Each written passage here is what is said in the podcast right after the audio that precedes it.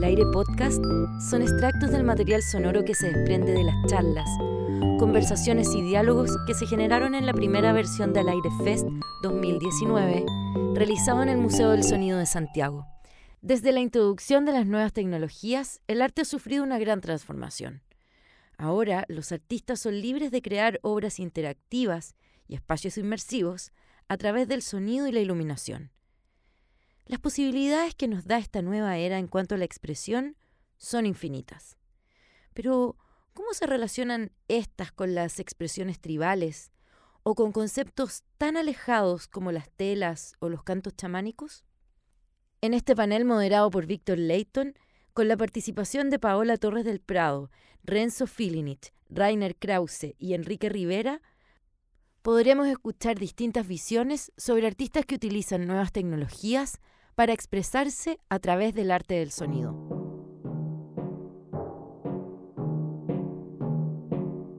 Oye, primero eh, felicitarlas por la iniciativa. Son estos proyectos los que marcan la diferencia, que se van haciendo de a poco, se van haciendo a pulso y son necesarios, necesario siempre el diálogo, la conversación en este país, que hay mucho todavía por hacer, es muy importante. Y también eh, que significativo hacer este panel de artes visuales, por supuesto enfocado al arte sonoro, en este lugar que es el Museo, Museo del Sonido, digo, que es otra iniciativa del mismo corte, son iniciativas que surgen a pulso, que son finalmente un gran aporte. Y qué bonito panel también, qué bonitos invitados, la Carola ya los presentó. Eh, y claro, vamos a hablar de arte sonoro y mm, el arte sonoro, por supuesto, abordando ciertas nociones del sonido. Ciertas nociones del sonido que diferencian un poco de lo que es la música en sí misma, el arte sonoro, eh, con un carácter también casi escultórico al, al expandirse. El sonido, la obra presencial, arquitectónico. Y por lo mismo me gustaría partir con Rainer que nos explicaras bien desde el principio para la gente que va a escuchar este podcast también, para que tenga un primer acercamiento con, con lo que es el arte sonoro, que nos expliques a grandes rasgos cuáles son las nociones del arte sonoro una obra, los cruces, cómo se manifieste desde tu también labor como artista y educador que ha sido durante mucho tiempo al respecto. Eh, por suerte no hay una definición que es arte sonoro.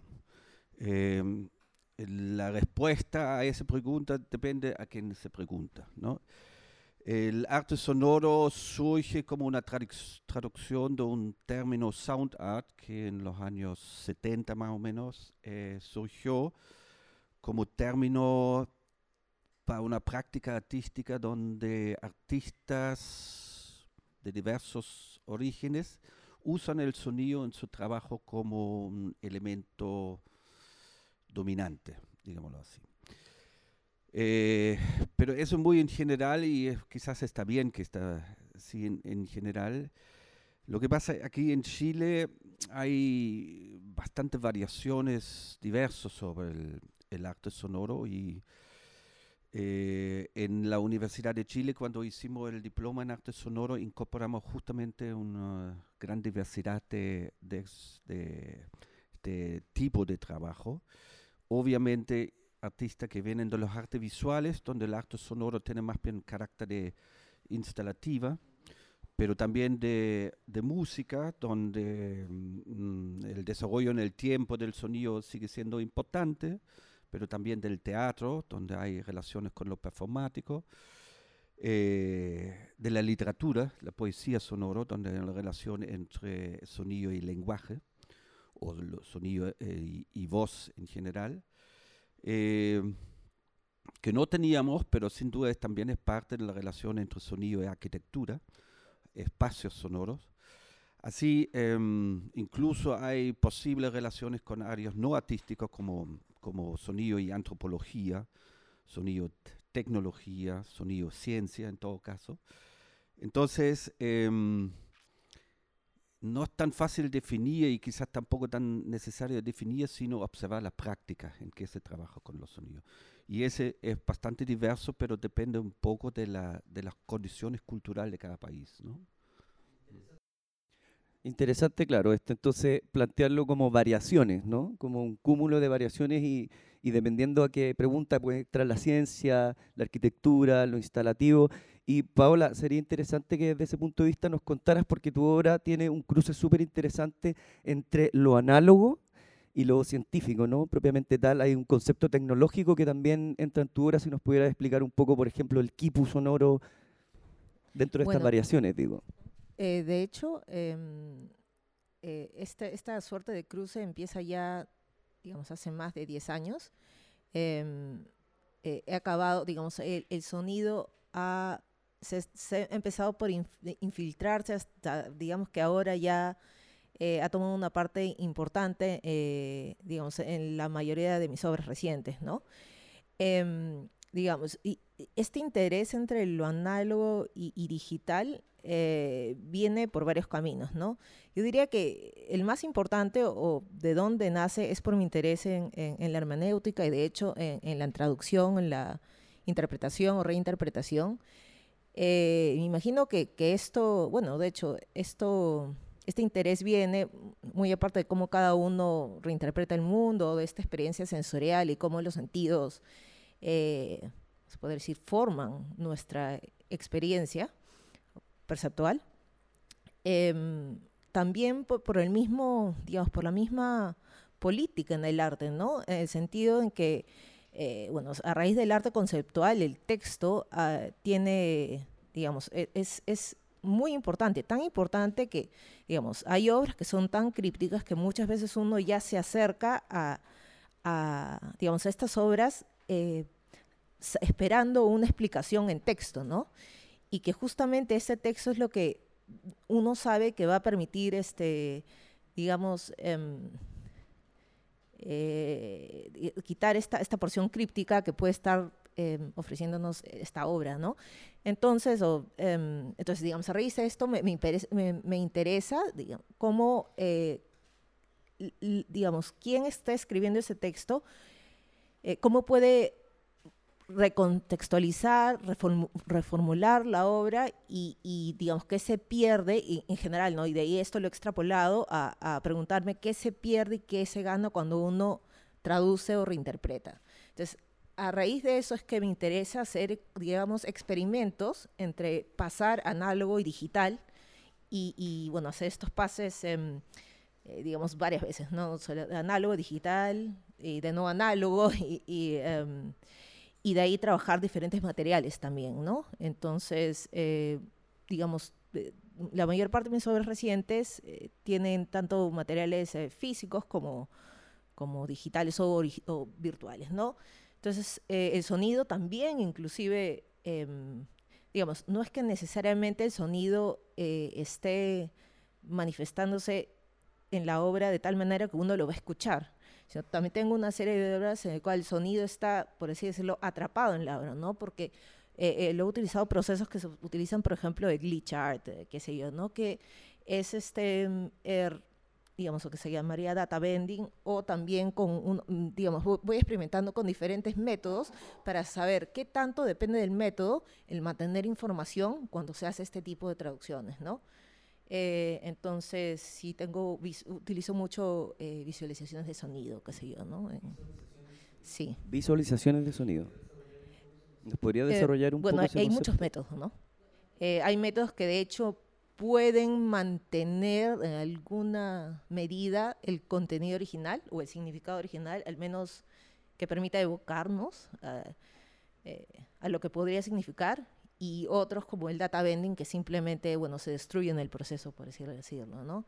Entonces, eh, digamos, he investigado al respecto, ¿no? Tengo una serie de piezas que, que, que hace una suerte de gradación entre, ok, utilizando este método, bueno, la información realmente no se mantiene como tal, hay datos, pero no información, en este sentido, ¿no? Como nosotros no entendemos, pero ya con métodos que mediante código, de hecho programación, uno puede mapear mucho más eh, la manera que se hace esto y de ahí inclusive eh, uno puede reconocer que hay sonido y que hasta este sonido, por ejemplo, en el caso de una explosión, se puede mantener, eh, digamos, de manera visual también esta, esta expresión ¿no? de,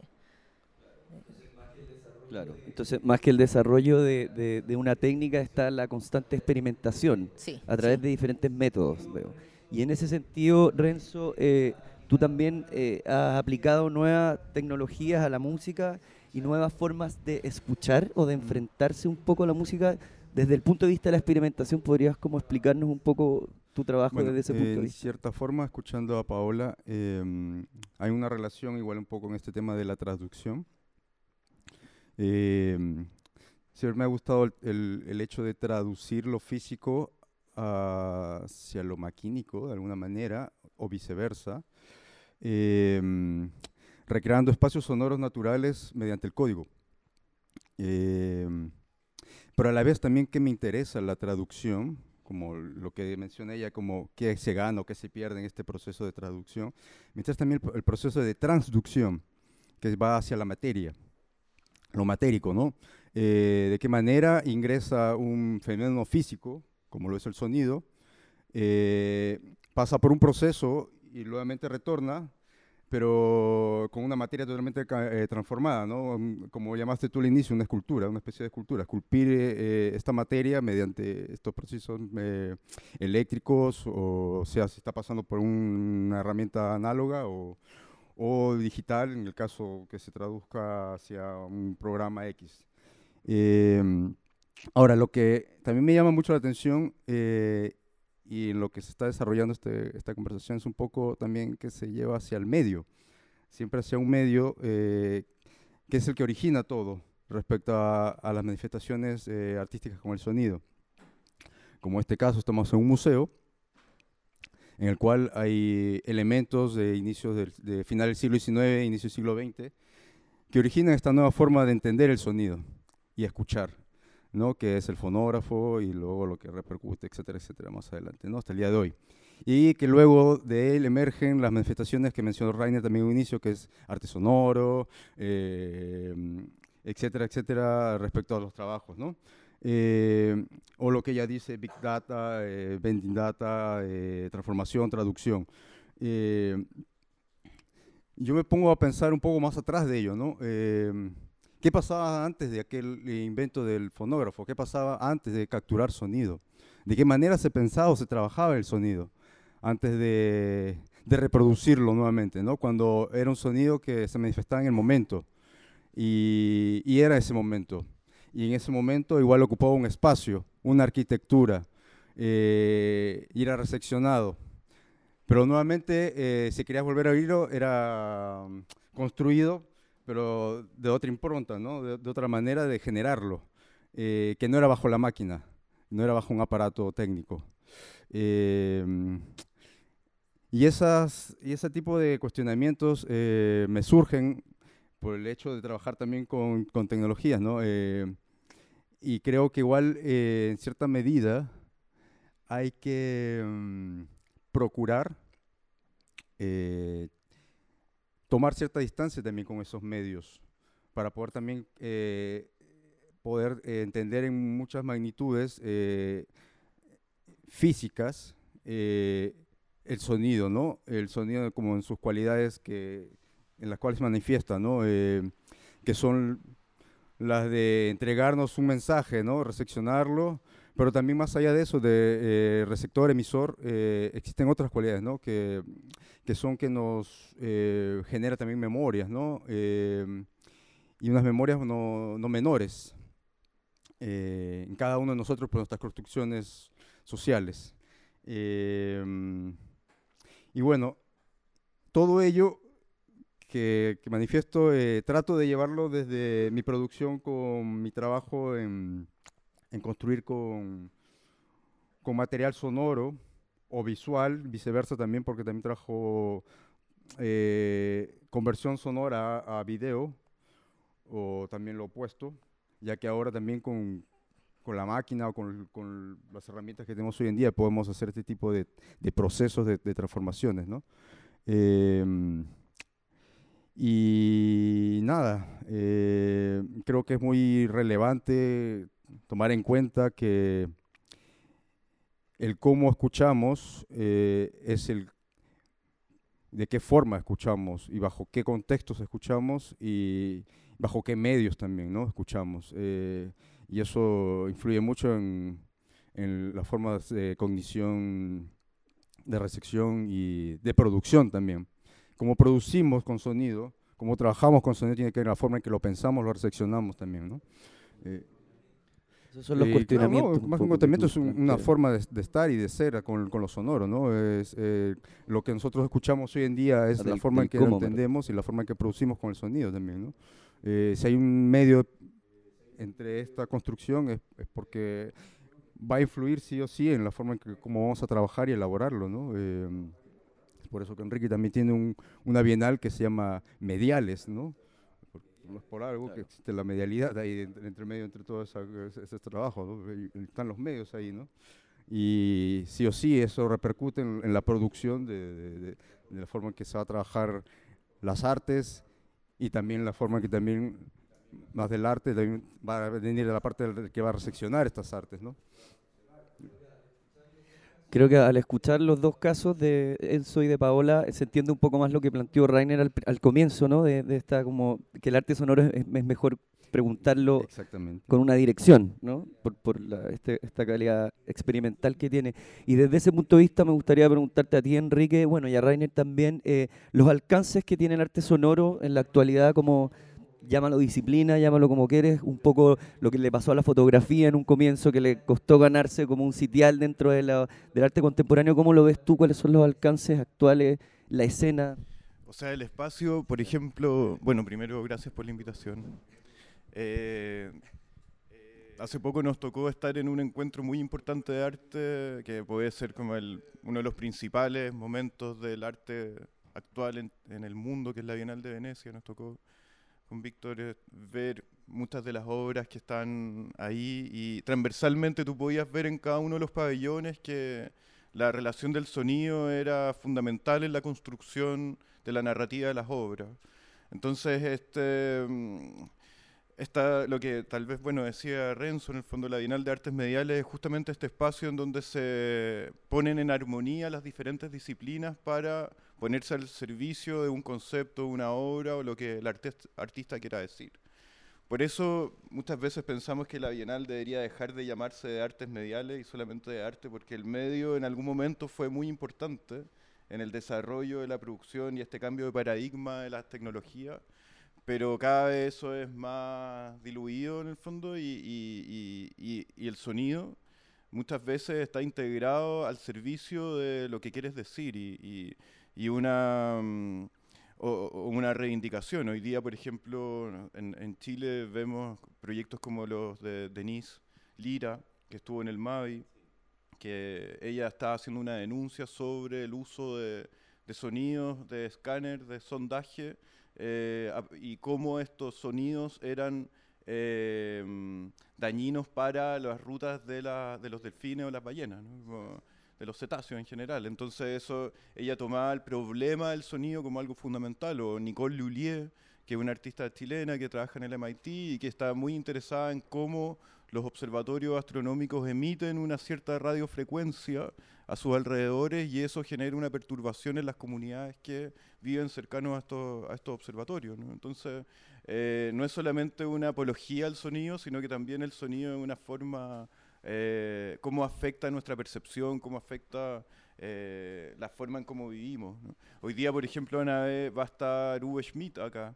Eh, Uwe estaba trabajando con el BNI, el, el Departamento de Neurociencias Biomédicas de la Universidad de Chile. Y justamente una de las cosas que, que fue una residencia que estamos organizando para que él pueda mostrar después esta, este proyecto en la Bienal. Y una de las razones por las que nos interesó eh, invitar a- específicamente a Uwe Schmidt a este, al, al Centro de Neurociencias es porque eh, hay una saturación de el sonido en, en la sociedad, en, el- en las ciudades, en el fondo, y cómo eso está afectando nuestra percepción, es algo que nos interesa eh, mucho relevarlo y usar la- esta bienal como una caja de resonancia, no solamente de una elegía al sonido, sino que cómo el sonido también puede ser algo que nos, que nos afecte de una manera física, biológica. Oye, Rainer, eh, Enrique mencionó la Bienal y me gustaría que compartieras con nosotros tu experiencia. Tú también estuviste en la Bienal en el pabellón de la isla, ¿no? Con un colectivo Voces Indígenas. Eh, ¿Puede ser? En la, el pabellón de la isla, entiendo. En la Bienal de Venecia, sí. Sí. Que se trataban temáticas también eh, así como, no sé, Denise Leira tocó las ballenas, tú tocaste otras temáticas, son las voces indígenas, si nos podías contar cómo esa versatilidad también que tiene el arte sonoro y tu experiencia en la Bienal también, ya que Enrique lo plantea como este gran festival. Eh, bueno, es un proyecto ya que son cuatro años atrás. ¿eh?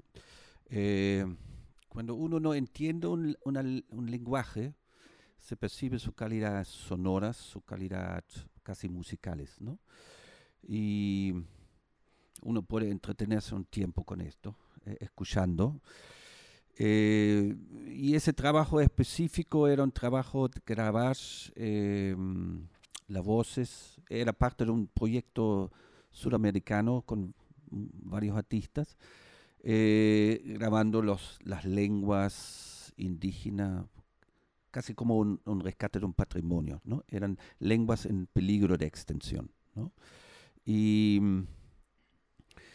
claro, allá no estoy tan seguro si ese es propiamente sonoro, sino es esta, algo lingüística que es mucho más del sonido, ¿no? Pero sí se manifiesta a través de, palantes, a través de la escucha, pero también hay que leer, ¿no? Hay que hay una traducción de que se está, hablando y obviamente la problemática no es tanto como suena, sino como que significa tener un registro de una cultura donde existen solamente dos o tres personas que lo hablan, ¿no? Antes, hay que decir, desde la llegada de, de los españoles a, a Sudamérica o América, hasta hoy día se desaparecen un 80% de las lenguas nativas en Sudamérica. ¿no? Eh, ¿ah? Vamos en 90 en el mapa de la UNESCO. Ya, bueno, ese no es uno específicamente de Sudamérica, lo mismo pasa en Asia, lo mismo pasa en África, ¿no? O digamos, es un fenómeno general que las lenguas desaparecen. pero la lengua también, ese es lengua, un, un, sistema de signos, digamos, que es mucho más algo de, de lo sonoro. Es, es una herramienta de relacionarse con el mundo, ¿no? En ese sentido, eh, tengo algunos trabajos que, son con lengua humano, con lengua hablado, porque es, un sonido, uno de los sonidos más complejos que hay. ¿no? Eh, las lenguas, aunque no lo entendemos, significan. Y digamos, un sonido que significa es una dimensión adicional como suena. ¿no? Porque en el acto sonoro frecuentemente hay un acercamiento al sonido a través de lo sensible, de la escucha, de lo, bueno, de la percepción. Eso pasa en el lenguaje también, pero además hay una dimensión adicional, tratar de entender o qué significa eso. Entonces, ese trabajo es con sonidos lingüística humanos, digamos, especialmente rico de trabajo. Y ese fue, bueno, la, no sé si la experiencia en la Bienal es tan importante porque es un, Bienal de Venecia, es un, bueno, una Bienal donde, donde eh, hay, hay, muchos, muchos dinámicas que no tienen demasiado que ver con el arte mismo, pero allá que se notaba que la presentación de obras sonoras ya es más bien común, o digamos, ya no es tan extraño como, digamos, hace 30 años atrás, ¿no? En, ese sentido, pero el problema es la percepción del sonido es un problema aparte, que es diferente que la percepción de obras visuales principalmente. Y hay que adaptarse también en el contexto. Pero interesante que plantees tú como de lo extraño, que ya no parecía tan extraño, que hay más, está más familiarizado el tema quizá.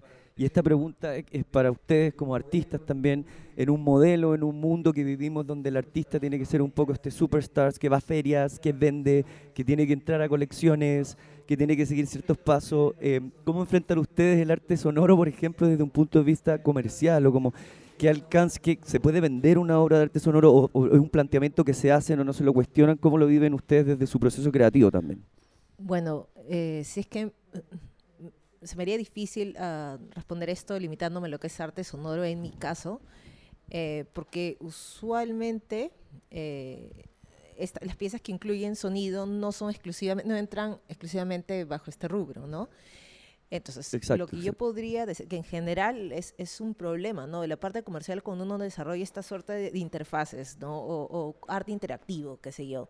¿Por qué? Porque eh, esto requiere también una manutención, digamos, hay que, requiere mantenimiento, ¿no? También eh, hay, eh, digamos, es, en ese sentido es un poco nuevo porque las colecciones o, o los coleccionistas o los mismos museos están aprendiendo también poco a poco cómo mantener estas obras, ¿no? Y también el hecho que no es simplemente un tipo de obra que se deja ahí, digamos, y que pasan los años y, después de 10 años uno va, no va a poder usar el mismo tipo de computadora, no va a poder usar los mismos equipos.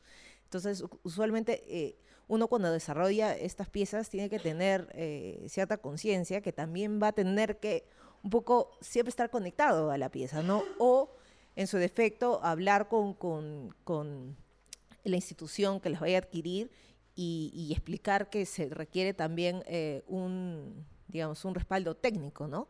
Al menos en lo que son obras interactivas, ¿no? Eh, me imagino que las que son exclusivamente eh, de, arte sonoro, bueno, también, inclusive hasta en algo tan simple como un reproductor y el formato que uno utiliza eh, para, para guardar o comprimir esta obra, qué sé yo, también esto puede requerir actualizaciones, ¿no? De, después de cinco o, diez años.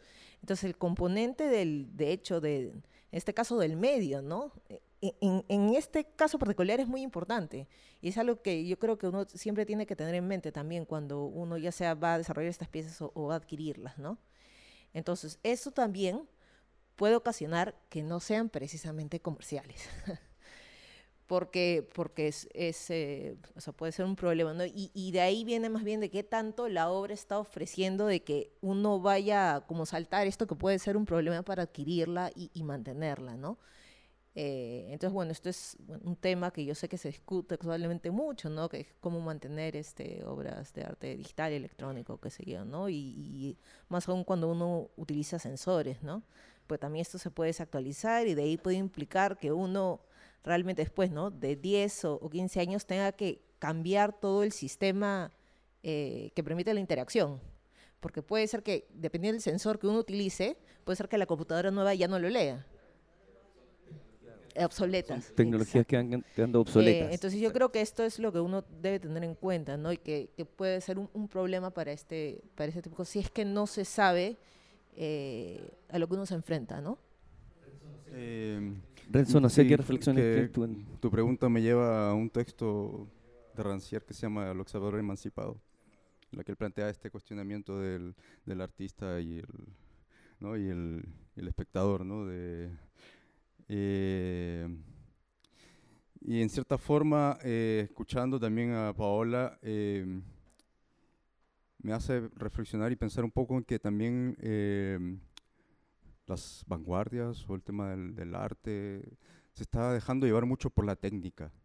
La técnica está influenciando eh, mucho el, el tema de, de simplemente eh, escuchar u observar eh, y está construyendo mucho las maneras en la cual como estamos eh, recepcionando también lo que observamos o lo que escuchamos, ¿no? Siempre, eh, siempre la técnica está al servicio de, de esa representación. Eh, por ejemplo, veo tus quipus y mm, sé que en aquel tiempo eh, ellos podían escuchar con el hecho solo de frotar la- la- los hilos, ¿no? Leían y a la vez escuchaban ese, ese mensaje, ¿no? Es- esa, esa traducción que hacían.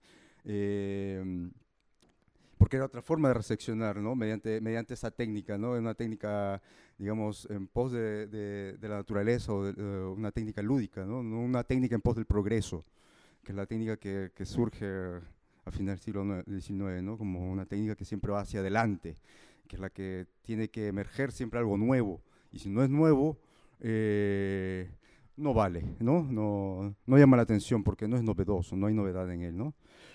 ¿Y qué forma también esto también hace que, mm, que podamos nosotros eh, entender esta manera también de escucha o de recepción, ¿no? Sin, sin que esté esa técnica eh, inmersa, ¿no? Eh, sin desvalidar, por ejemplo, sin quitar ninguna validez a que, a que esté, y porque hay un tema ahí tecnoestético que, que influye en, en la obra, ¿no? Pero tampoco sin dejar esa referencia ¿no? tan importante y valiosa, ¿no? que, que es la de la, la, percepción ¿no? Eh, de esas capas que se van acumulando, ¿no? Eh, esas capas que son de, piel. Eh, eh, Berardi lo dice muy bien en la fenomenología del fin, ¿no? Se va perdiendo la sensación del tacto, ¿no? Del, del, tacto de la dermis, ¿no? La dermis se va engrosando, engrosando mucho más y eso va haciendo que también nuestra forma de, de percepción eh, y estímulos eh, requieran más y pidamos mucho más estímulo del que podamos necesitar, ¿no? Eh, tanto sonoro, digo, por eso también mencionaron que todo está sobrecargado. Enrique dijo, estamos sobrecargados de sonido. Bueno, pues eso tiene que ver mucho con, con, el tema técnico también, ¿no? Estamos saturados de técnica, de producción técnica en todo, ¿no? Siempre la técnica de por medio en todo. Entonces, obviamente esa recarga va a estar, ¿no? Eh, y obviamente ya se está sintiendo en el planeta, ¿no? Estamos viendo un momento en el cual se extinguen lenguas, eh, calentamiento global, ¿no? Se derriten hielos, eh, islas de plástico, eh, es técnica y es lo que produce, ¿no? Este, este, um, esta saturación de querer como em, ir más allá de lo que podamos, ¿no? Eh, Flusser decía, nosotros hacemos más no cosas que cosas. Y, y, producimos más no cosas que las cosas. Y mientras sigamos produciendo más no cosas, va a haber mucho más producción de esas no cosas que realmente las cosas que lo necesitamos. Eh, claro. Claro, entonces, claro te, estamos rodeados de cosas. ¿Para qué necesitamos generar más no cosas? si ya están a nuestro alrededor las cosas que necesitamos. Ya.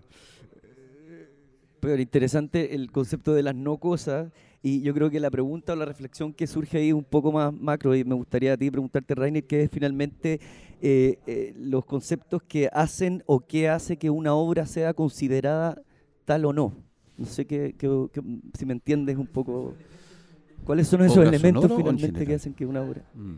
En general, porque ya sí. la conversación se fue a un, a un plano un eh, poco más macro, pero... Buena pregunta. Lo que pasa es que, mm, como vengo de los artes visuales, eh, el enfoque viene un poco desde allá, ¿no? El arte visual siempre es más cosa, ¿no? Más, más objetual. No obstante, el arte sonoro tiene una parte fuertemente eh, volátil, ¿no? No, no táctil, digo. Y um, allá empieza el problema de cómo determina obras, ¿no? Por eso a veces es más fácil de, hab de, hablar de prácticas, ¿no? De prácticas artísticas que no necesariamente tienen un resultado definido, que se puede considerar como obra definida, como por ejemplo una composición musical tradicional, o una pintura o, o, también una instalación interactiva que en un momento está terminado y ya no se hace cambios salvo 15 años después para actualizarlo, pero la obra queda como algo definido. Mientras en arte sonoro, en arte visual también, hay también una forma de práctica que no llega a ese, a ese resultado definido, sino es el proceso mismo que es importante, ¿no? Y ese coincide un poco con, con el sonido, porque el sonido es en su cosa original, pre, pre almacenado, digamos, ¿eh? algo eh, volátil, ¿no? Algo que solamente existe en el momento de producir y después desaparece. Entonces, eh, por eso el, el arte sonoro eh, surge algo con, con, los, con los dispositivos de almacenamiento de sonido. Antes que se puede almacenar solamente el sonido musical a, a través de la partitura, con un cierto código, pero con un, un, una gama de sonido muy restringido, solamente los sonidos musicales. Mientras, claro, con, con grabadoras eh, de diferentes tipos se puede registrar la huella del sonido en, el, en un soporte y eso significa se puede memorizar mecánicamente algo que pasa. Y ahí, obviamente, un, una cosa de arte sonoro se transforma en obra, porque hay algo que queda. ¿no? Sí, y, y, si ese pasa, podemos decir esa es una obra. Si eso no pasa, mejor habla de proceso, que a veces es más, más fructífero que una obra definida. ¿no? El proceso. Entonces, el proceso. No sé, Enrique, si te gustaría hacer una reflexión. Nos queda un poco tiempo, pero interesante hablar de los Sí, procesos el- también, ¿no? Desde el punto de Me vista- gustaría complementar lo que plantea Rainer, o sea, estamos en el Museo del Sonido, entonces cual- toda la, la- la función de un museo es preservar en un común acuerdo sobre eh, de qué se trata una práctica en específico. ¿no? Eh, en específico la, la intangibilidad de la relación sonora, o sea, para mí una, una obra de arte sonora es cualquier pieza que te pone en una cantidad de tiempo específico, en una experiencia perceptual donde tú tienes un, viaje, una, profundización sobre lo que te está proponiendo el artista y en esa profundización pasa algo sensorialmente contigo que es diferente a lo visual, eh, sino que es completamente sonoro. O sea, cualquier obra que tenga la capacidad de que cierres los ojos y que completes esa, esa sensación o, esa experiencia es propiamente parte de la- del arte sonoro como, como medio, creo. Eh, por ejemplo, voy a volver a lo de la Bienal, habían dos obras que para mí fueron bien reveladoras ver, por ejemplo, por primera vez una reproducción de la Intona Rumore, que era este objeto del movimiento futurista que, que se creó para eh, justamente crear una experiencia sonora en, lo- en los visitantes y poniendo como justamente como tema la saturación y, y- y una respuesta a la, a la revolución industrial y la máquina, en el fondo como, como objeto. Y por otro lado, una obra un artista libanés que se llama Tarek Atoui, que estuvo en Chile hace un tiempo y Tarek hacía eh, una serie de vasijas de cerámica, las cuales las tocaba con, con agujas de tornamesa u otros instrumentos. Y, ese, y esa pieza claramente que era visual, pero estaba en pos de lo sonoro. Entonces en este encuentro entre el arte sonoro y el arte visual, esa podría considerarse una pieza bien maestra en ese sentido, porque bueno, justamente había una investigación que yo no tengo idea si es verdad o no, que decían que en la cerámica en el fondo es posible también capturar el sonido en el fondo. Entonces él, él se inspiraba en ese relato para, para componer esto. Pero para cerrar también esto, ayer, ayer fue un día muy intenso, ¿no? como todos los días casi, pero terminé la noche en un lugar que se llama eh, Los Piñones. El Museo del Trompet, sí, Los Eh, Piñones, y- Centro Cultural. Y fue muy, muy potente porque llegué con la expectativa de encontrarme con unos amigos y tal vez ver su colección de trompes. Pero estaba el Cano, que es un personaje, un mapuche, en el fo- que eh, generó una sesión, que era una pieza oscura donde solamente había un fuego en la mitad de la pieza. Y, y empezó a tocar y de repente todos empezaron a tocar también y habían 30 personas tocando el trompe. Y, y ese para mí fue una de las experiencias sonoras más potentes que, que. T- Creo que todavía estoy con mi sistema nervioso afectado por eso. De hecho, como... Sí, como porque justamente tuvo el instrumento me llevó a conectarme con algo que en general no, eh, no, no, no, me, no conecto. En el fondo. Entonces, ese, la capacidad de, de, de no solamente percibirlo como una experiencia artística, en el fondo, que, que te da una experiencia por un momento específico, sino que se queda en tu cuerpo y se impregna y te cambia, tal vez molecular, atómicamente, es yo creo una de las grandes potencias de, de este tipo de práctica, a diferencia muchas veces, muchas veces del cine, la literatura, bueno, que también te pasa, ¿no? Una, tú te quedas impregnado cuando te toca, pero el arte sonoro tiene esto que es más, tal vez, más fuerte en ese sentido, más de una conexión mucho más fuerte, más psicodélica, no sé. como un- Claro. Finalmente todos somos vibración, o sea, finalmente el universo es sonido. Todo emite y vibra algo de diferente manera. Les quiero agradecer a ustedes también por haber escuchado tan atentamente. Espero que no se hayan saturado en este mundo saturado. Y a los amigos del podcast también que nos van a escuchar, que les haya quedado un poco claro lo que era el arte sonoro. Y agradecer a los invitados, les pido un aplauso por compartir sus reflexiones, su obra. Y al festival también.